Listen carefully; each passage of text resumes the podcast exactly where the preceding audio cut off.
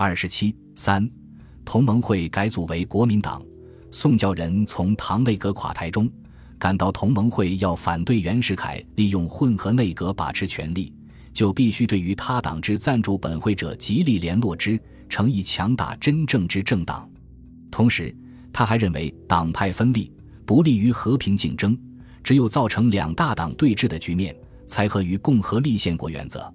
因此，从退出内阁。尽力党务以来，他便积极主张并实际成为改组同盟会的主持者。一九一二年七月十六日，同盟会本部召集全体支援会讨论改组问题。多数会员认为，现职各党竞争剧烈之时，本党若稍有动摇，恐怕人力我改名而分势力，其危险有不堪设想者。白玉环、田同等人反对游历。表示同盟会系数十年留学所成，今日当以生命拥护此名。宋教仁等人提出的改组同盟会提案没有通过。二十一日，同盟会召开夏季大会，多数会员仍不表同意。蔡元培也提出不能舍己从人，绝不能变更名称。但大会选举结果，宋教仁与赞成改组的孙玉云、张耀增分别当选为总务、财政。政事部主任改组意见实际上占了上风。此后，由于多数会员主要反对同盟会改变名称，而并不反对改组本身，所以宋教仁等人继续坚持改组工作。他们首先与统一共和党谋求合并。统一共和党由于在陆内阁风潮中摇摆不定，受到北洋势力和共和党指责，便转而与同盟会取一致态度。主张政党内阁，但即使这样，他也不同意吴保留地与同盟会合并。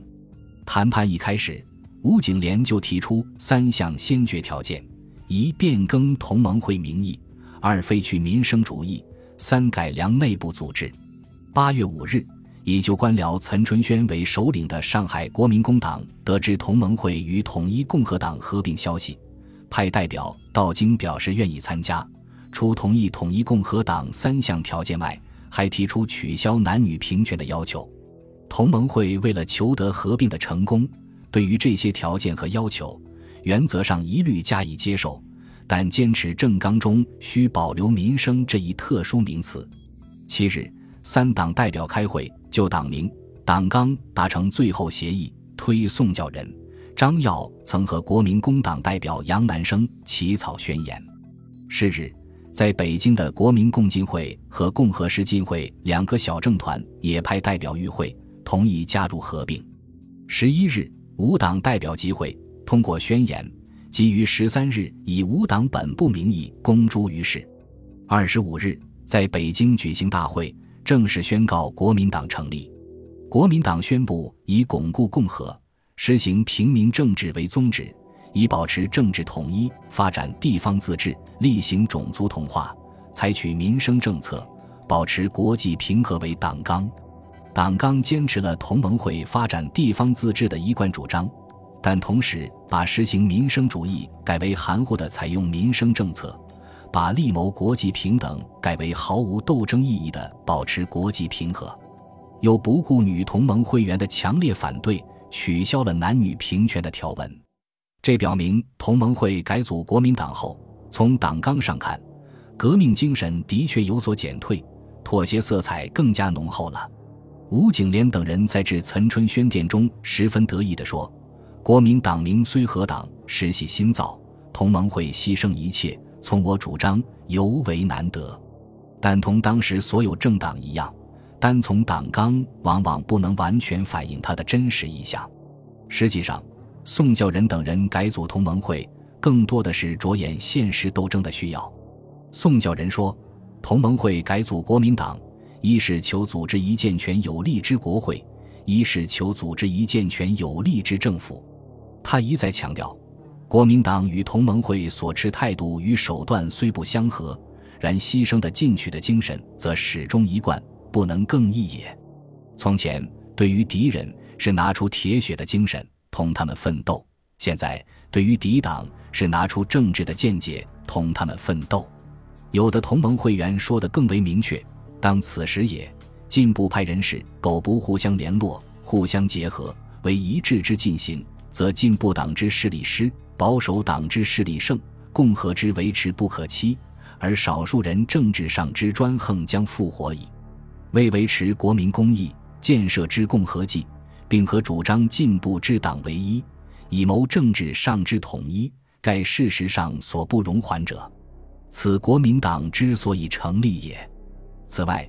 国民党虽然在党纲里放弃了民生主义的提法，但从他对采用民生政策的解释和党员坚持的实际内容来看，民生政策不过是民生主义的代名词。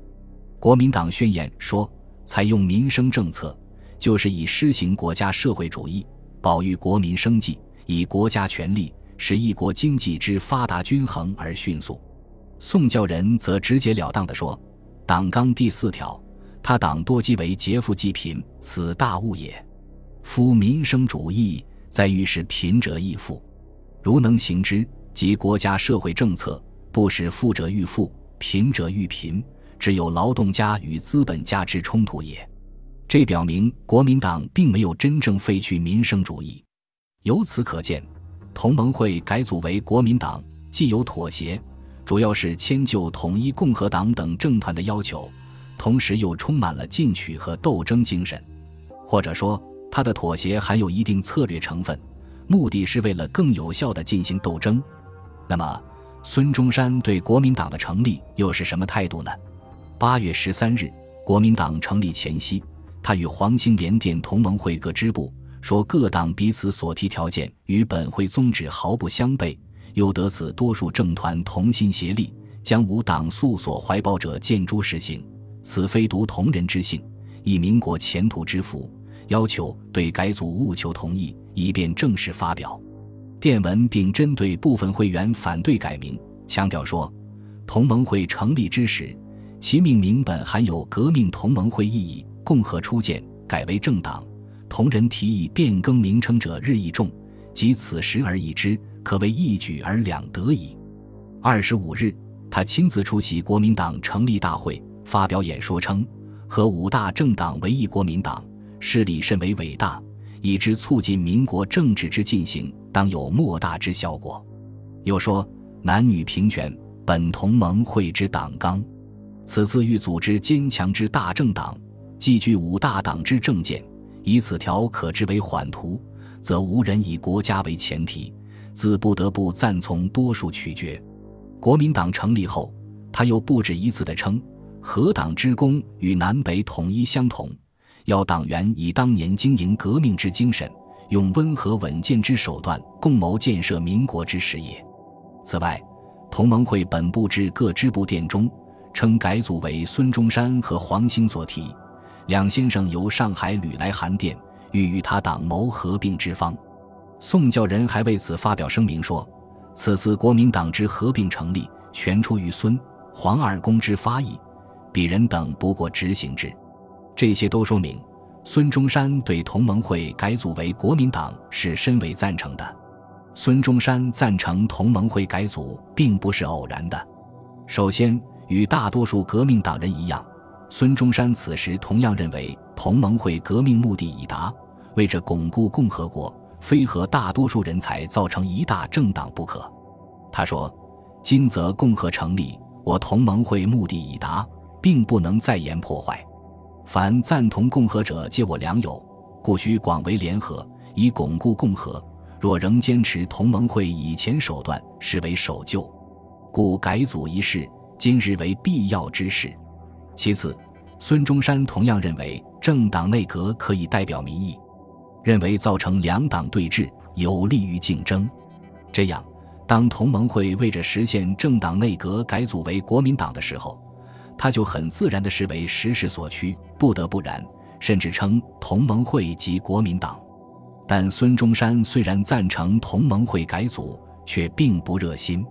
这是因为他一则此时正专心致志他的铁路计划，无暇顾及党务；一则由于他认为一味从事政治斗争不可能有多大希望，因此他只愿做一个普通党员，而兼此理事长一职。采取了与党事则一切不问、纯然放任的态度。国民党成立后，在孙中山和黄兴影响下，开会以攫取稳健态度，与原总统提携。但为时不久，即又在下述问题上与袁世凯发生了尖锐的对立：一、省长民选减任之争。袁世凯为削弱革命党人在地方的势力，在顽固推行军民分治的同时，一直鼓吹省长减任，即由中央直接任命。为反对袁世凯这一欲极端集权、以便微服的阴谋，国民党坚持民选立场，针锋相对地指出，以全国人民之铁血精神构此共和，其希望目的再能发达其民权。省长民选与否，即与共和政治能成立与否同一问题。只有省长民选时能完全发现民意，若由中央减任，前清都府就席必将复现，与民国精神大相反背。且国民党主张地方自治，以发达民权为唯一目的，与省长民选必死利益争执。还有的径直提出，省长民选本为政治问题，不必以法理空争，当以政治眼光解决，即不管袁世凯同意与否，坚持实行。一九一三年一月八日，袁世凯借口全国行政划一，公然公布划一现行各省地方行政官厅组织令后。国民党转向集中反对该项命令的斗争，议员彭允仪等首先提出质问书，指斥袁于越约法，蔑视立法机关。接着，国民党各省支部纷纷通电猛烈抨击，要求参议院根据临时约法，迅即提起弹劾案，交大理院组织特别法庭秉公判断，以为约法，故国本而警专横。在国民党人的抵制和反对下。尽管袁世凯百般狡辩，鬼称并非以命令制定官制，但实际上还是被搁置了起来。二、宪法起草权之争。据临时参议院议定之国会组织法规定，制定宪法为国会固有权利，其他任何人不得随意干预。但承德全境通电倡议，由各省推举代表共同组织宪法起草委员会。此论一出。袁世凯如获至宝，当即电令各省都督即刻派人到京讨论宪法大旨。于是，为反对袁世凯肆意控制制宪权，国民党坚决主张宪法必须由国会自定。宋教仁发表演说指出：“宪法者，共和政体之保障也。中国为共和政体与否，当视诸将来之宪法而定，使制定宪法时为外力所干涉。”或为居心叵测者，将他说变更共和经义，以造成不良宪法，则共和政体不能成立。就连一向较为温和的《民力报》也发表文章，认为宪法之制定与起草全军当然属之上下两院，无容另生异议，否则所定宪法，国民必不承认。后来，袁世凯以编拟宪法草案委员会大纲案为参议院所否决。又提出设立宪法顾问，国民党人指出，这不过是劫夺国会起草宪法之固执，异其名而不辨其实，使袁世凯欲得宪法之提案权，又欲得宪法之裁可权。针对袁世凯所谓制定宪法必须取消防御主义的说法，国民党提出共和国家之宪法，其作用即在限制元首，使其不能如专制君主之为恶。若大权仍操诸元首，则是总统其名而君主其实。可见，国民党反对袁世凯干涉宪法起草，不只是维护宪法起草权，更重要的是为了保证将来宪法按其意愿制定，使总统真正处于无责任之地位。这与他主张政党内阁是完全相一致的。除此之外，国民党还坚持先定宪法后举总统。部分议员并主张大总统无解散省议会权，为加强维护资产阶级的政治地位和经济利益，提出了改革税约、厘清地亩、开发产业、兴办铁路、振兴教育、厉行征兵制度、统一司法、统一币制等一系列积极政策。因此，从实际活动看，国民党是当时积极维护共和。决议在中国完成共和立宪政治的中心力量，是袁世凯实行专制独裁的最大障碍，因而它仍然是一个反映革命党人利益和要求的有生气的资产阶级政党。对此，列宁在中国各党派的斗争一文中曾给予很高的评价，称赞国民党是为着唤醒人民、为着争取自由和彻底民主的制度积极斗争的党，并说。不管那些以国内反动势力为靠山的政治骗子、冒险家和独裁者可能使这个党遭到什么样的失败，但是这个党的工作永远都不会是徒劳无功的。当然，国民党自身的弱点也是极为明显的。首先，他一开始就面临着内部权力分配的激烈争夺。成立不到十天，共和时进会就应该政团无一人被选为参议。不甘居于随班逐队的配角地位，而重组群进会，与国民党分道扬镳。统一共和党等其他政团，从狭隘的小团体利益出发，也极力反对以同盟会为中心，动辄以退出相要挟。而部分同盟会员把持权力，又为这些政团提供了借口。这样，国民党内部赖以维系的基础是十分薄弱的。其次，为了取得国会多数席位，在新旧和柔口号下，组织上采取了兼容并包的发展方针，这就使得一大批官僚、政客和投机分子为着个人政治目的，或家道殷实、富于财产者，以为狗不欲与同盟人联系，恐不能全体保身，纷纷跻身于国民党，并从各方面施展他们的政治影响。所以，当时有人评论说：“中国之革命党，非使官僚党同化。”是同化于官僚党，谭仁凤甚至以狐群狗党目之。这种情况说明国民党成分较同盟会公开后尤为庞杂。再次，主张分歧，步调不尽一致。如上所述，国民党议员为防总统滥用权力，以蹂躏立法之机关，主张大总统无解散省议会权，而胡汉民、李烈钧则坚决反对。联名电请总统有解散省议会权。果然，胡汉民等从本省临时议会与都督对立的实际情况出发，主张大总统有解散权是为了加强自身的地位，但也反映国民党远没有形成统一的权威领导核心。最后，国民党由于以实现政党内阁为直至，全力从事议会斗争，以致越来越脱离了广大人民群众。所有这些。决定了国民党虽然可以在一段时间内造成极大声势，对袁世凯形成一定威胁，但最终却无法战胜袁世凯而达到自己的既定目的。